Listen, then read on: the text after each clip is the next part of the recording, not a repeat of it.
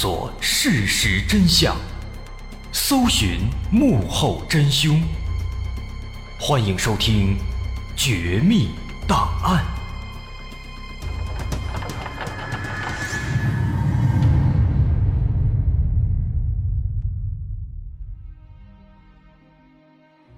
还原事实，探索真相。欢迎继续关注《绝密档案》，我是大碗。在上节末尾，咱们说到，说这个穆雄，他萌生了一个非常邪恶的想法，他想跟村子里所有的女性都发生性关系，而且后来呢，他竟然还成功了，跟很多很多女性都发生了性关系。那这是怎么回事呢？这可能跟日本的文化环境啊，确实是有关系。啊，日本鼓励生育嘛，这日本人呢，确实也是相当开放。在那个时代的那个日本村庄啊。有一个很荒唐的一个习俗，就是说呢，这个夜里男性到女性家里要求发生性关系，这个女性呢，她可以答应，如果答应了，就可以进房办事儿。而且这其中呢，不乏有一些已婚的人妻。啊，这样的习俗我们很难去理解，但是那个时代那个地方，确实他有这样的事情。再看这个木雄，木雄呢，他自己的身体条件啊。不占优势，因为很瘦弱嘛，而且看起来弱不禁风，也不太健康的样子，所以很多年轻女孩就不愿意搭理他，都喜欢这个身强体壮的，这我们都可以理解，所以他就只能去找一些已婚的人妻。但是人家那些已婚的人妻呢，人家也不是很想理他，那怎么办？他就经常在夜里悄悄地躲在别人家的附近，偷偷观察，看这些女的都跟谁有一腿。都有这种不正当关系了，那第二天再利用这些情报去威胁这些女人，强行的要求跟人家发生性关系。那虽然确实当时是有那样的这种比较混乱的习俗，但是谁也不愿意把这样的事儿都给说出来，都是暗地里操作。所以很多女人呢，她为了防止自己这个名声啊被破坏，她就答应了穆雄的要求，跟他发生了关系。所以呢，就这样。穆雄呢，就通过了一个这样的方式，来缓解自己的这种高涨的性欲。只不过呢，我们需要说的是，如果能够一直这样下去，或许还可以维持他的正常的生活。但是呢，命运不会如此的和蔼可亲的，他总会搞你。所以对穆雄来说，这样的生活也没有持续太久。在一段时间以后，穆雄的人生轨迹再一次。发生了重大的改变。咱们知道，在三十年代末期，日本开始一步一步的走上歧途，开始搞事情，开始引发战争。那许多日本的青少年也走向了战场。而且，日本他们本身的这个文化环境很特殊，他们很崇拜那种上战场、陷阵杀敌的感觉。那在日本人眼中，男人能够被征召去战场。那是一件无上光荣的事情，那这意味着这个男人得到大家认可，这表示他身强体壮，能够为国家效力。所以一旦说能够去当兵了啊，不仅可以接受村子里这些人们对英雄般的那种欢送，还会受到很多女性的爱慕。但是要想得到这份荣耀，每一个男人都要先过一个很重要的关卡，这个关卡。叫做征兵体检。那么，作为村子里的男性之一，穆雄他自然也希望奔赴战场，也希望享受这份荣耀。于是，他就报名要去体检。但其实，在当时，对大部分的接受征召的日本男性来说呢，体检它其实是一件非常非常痛苦、非常非常羞耻的事情。因为征兵体检，他检查的相当仔细。检查的让人无法理解，啊，咱也不清楚为什么。就当时日本那边征兵体检呢，还要检查性器官，男性的双脚要打开，那军医会用触诊的方式进去摸一摸，啊，确认你这个性器官是否完好无损，而且还会做排尿系统的检查。这军医会问被检查的这个男的，问说你这个排尿是否异常啊？有没有尿频、尿急、尿不尽啊？啊，甚至还会用这个触诊的方式，从尿道的底部按压到尿道口，以确认有没有什么积脓啊、硬块啊这些东西。如果有必要的，甚至还会让你现场脱了裤子，现场排尿。而就这样还没结束，除了下面还要检查后面，检查肛门。这肛门的检查更加羞耻，要跪在地上把那屁股撅起来，撅起来以后，军医就会把他的手指伸进肛门里面，啊，摸一摸，看看是否有什么痔疮啊之类的各种病变。而更加致命的是，所有这些检查，碍于当时条件的限制，都是在众目睽睽之下进行的。虽然没有女性围观，但全村的男的都在这看着呢，那也很羞耻啊。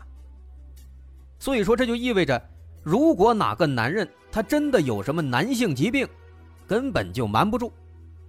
所以当兵虽然光荣，但当兵之前要经历这么一道难关。那穆雄他也参加征兵了，当然也要做这样的体检，而且他体检那天啊，偏偏人还特别多，是人最多的一天。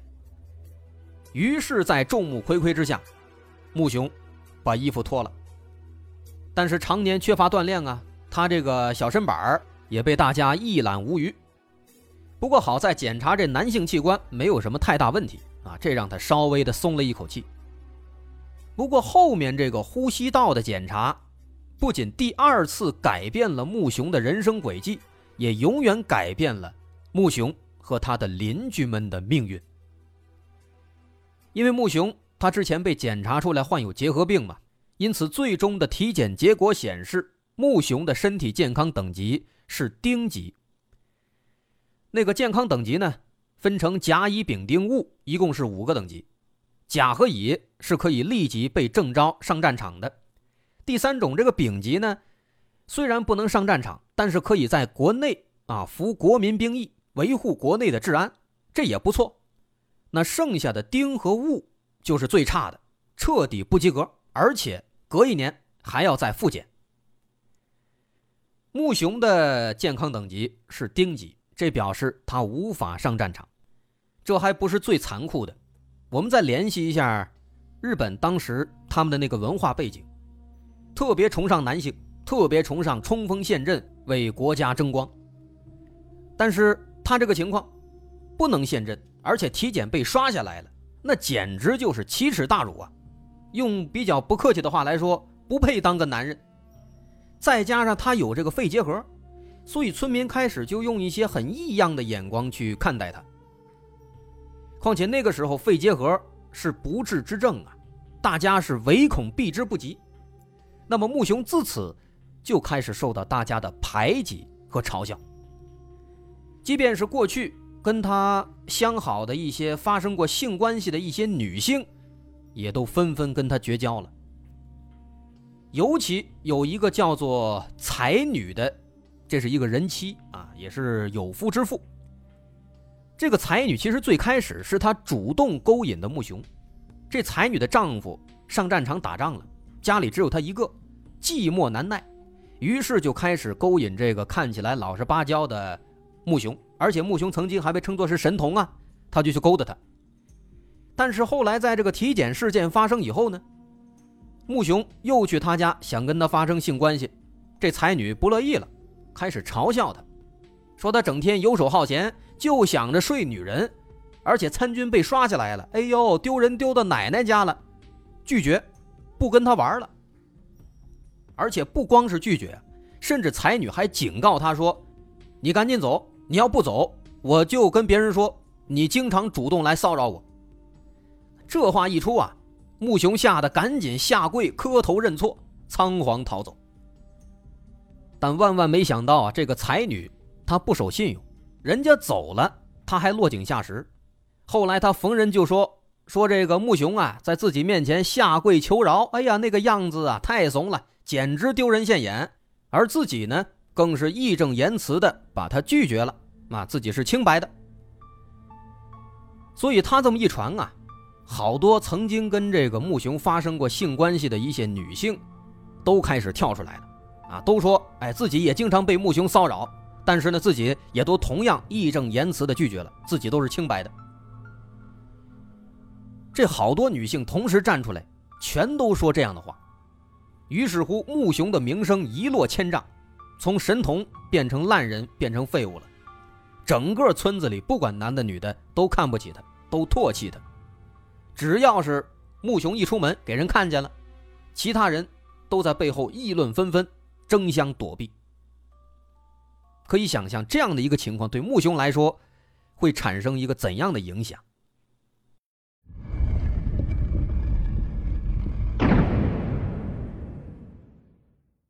那这一切的一切，穆雄无论如何也是没有料想到的。明明自己就在之前还一直被大家称作是神童，邻里之间交口称赞，怎么短短这么几年，大伙儿对自己这态度就变得如此之快呢？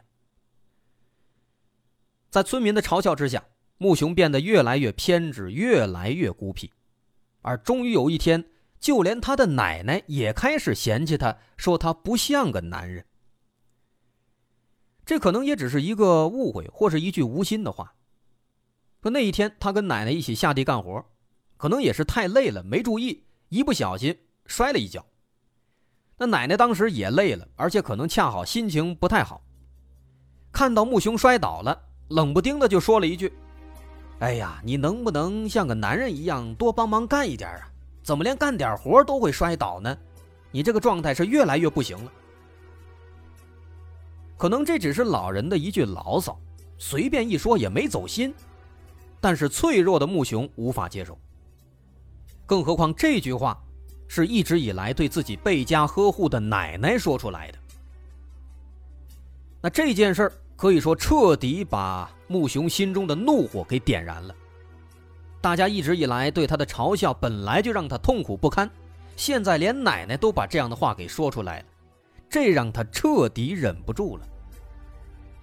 虽然当时没有还口，但他的内心开始燃烧起一个很邪恶的小火苗，他有了一个可怕的计划，他想复仇，他要杀光村子里面所有的曾经骂过他、曾经嫌弃他的人。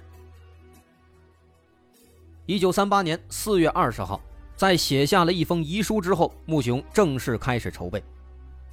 他找朋友去买了一杆猎枪、一杆连发散弹枪、一把匕首和一把日本武士刀。为什么要买两种枪呢？猎枪射程远，而散弹枪的好处在于近距离杀伤威力大，可以快速填装，能够应对更多的情况。他把枪藏在屋顶阁楼的箱子里。在接下来的一个月时间里，他每天都会去山上练习射击，并且每天会骑着自行车在村子和警察局之间往返，计算如果村民报警会需要多少时间，以此来完善自己的复仇大业。而且当时有一件很有趣的事情，穆雄每天扛着枪上山练习射击，村子里的人们是知道的，他们还嘲笑穆雄当不了兵。只能自己对着大树开枪，但是没有一个人会想到，穆雄最终的射击目标竟然就是他们自己。一个月以后，穆雄认为一切都已经准备就绪了。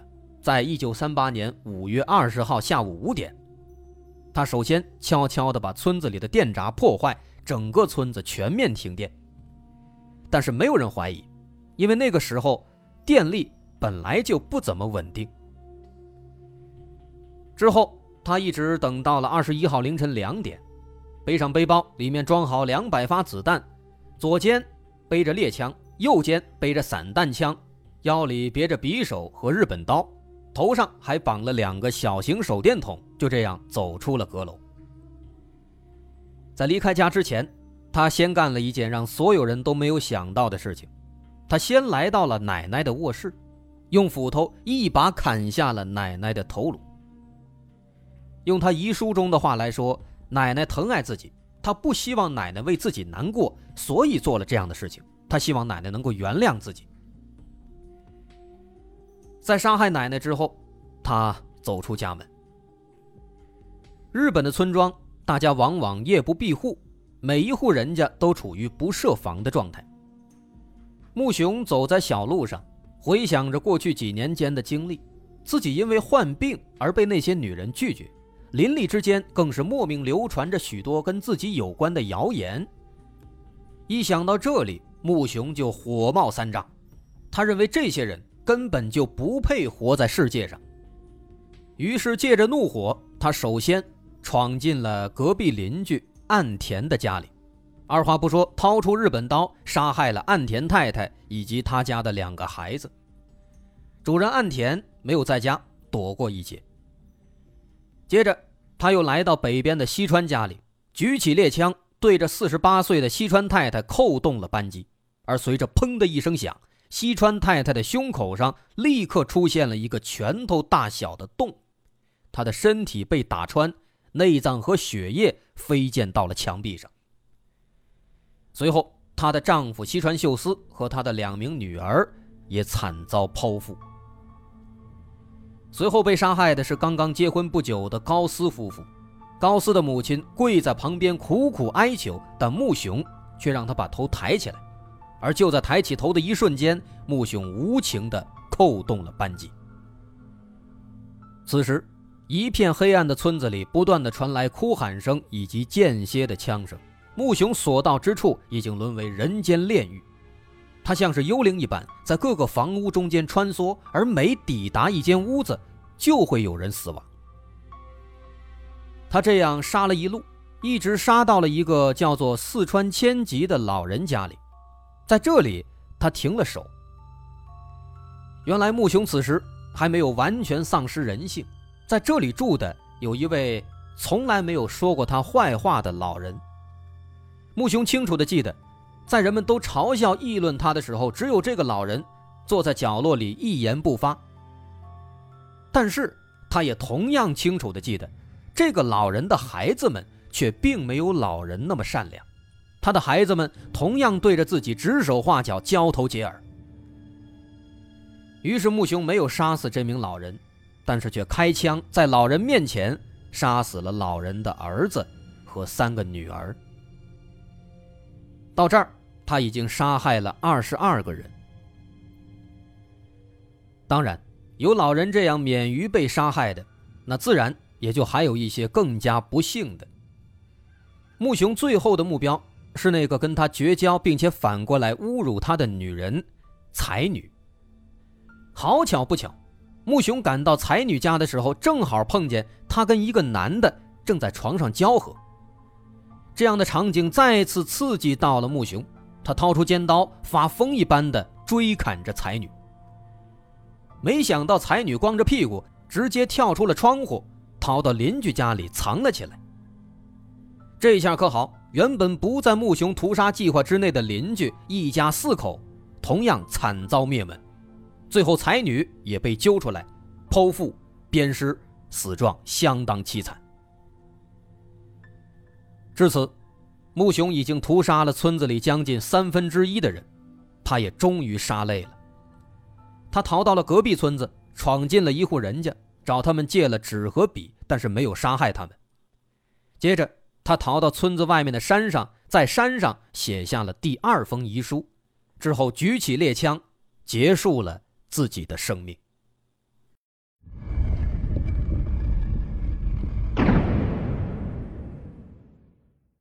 这就是穆雄的故事，他大开杀戒后又饮弹自尽，没有给任何人以惩罚他的机会。其实，都井木雄的经历也是十九世纪初期日本乡村文化的一部分缩影。战时的军国主义狂热，对男子气概的崇拜，这都是当时最显著的特征。而这些对于都井木雄这样的体质的人来说，是一种致命打击。当然，瘦弱不会直接导致他走上歧途。他偶然间接触到了性，并陷入其中不能自拔，进而开始不断的发生不正当男女关系。但即便如此，他也罪不至死，这还不能说是罪大恶极。真正的引领他走上歧途的，其实恰恰是他所处的环境。舆论的力量是极为恐怖的，它可以把一个人推上巅峰，也可以让他摔得粉身碎骨。邻里之间的恶意。朋友之间的恶意，性伴侣的恶意，这些他之前倍加渴望去接触、去成为朋友的人，唯一的可以接触的人，都对他充满了恶意。这全然断绝了让他向善的可能。其实不仅仅是那个时代的日本，即便放到当今社会，在世界上任何一个角落，语言都是最为致命的武器。俗话说得好，良言一句三冬暖，恶语伤人六月寒。利刀割肉疮犹合，恶语伤人恨不消。面对他人，多一点善意，多积点口德，也算是为下辈子提前积点福报了。动不动就出口成脏、出嘴伤人，何必呢？也许有一天自己就会变成被伤害的目标。我想，这就是都井木雄的故事带给我们的最大的警醒。这件事情的确轰动一时，它被形容为日本犯罪史上的空前惨案，后来还被改编成了电影，叫做《末日村庄》，也是一部老电影了。感兴趣的朋友可以自行去搜索观看。好，都井木雄的故事咱们就说到这儿了。我是大碗，感谢收听。如果您喜欢，欢迎关注我的微信公众号，在微信搜索“大碗说故事”，点击关注即可。那么咱们下回再见。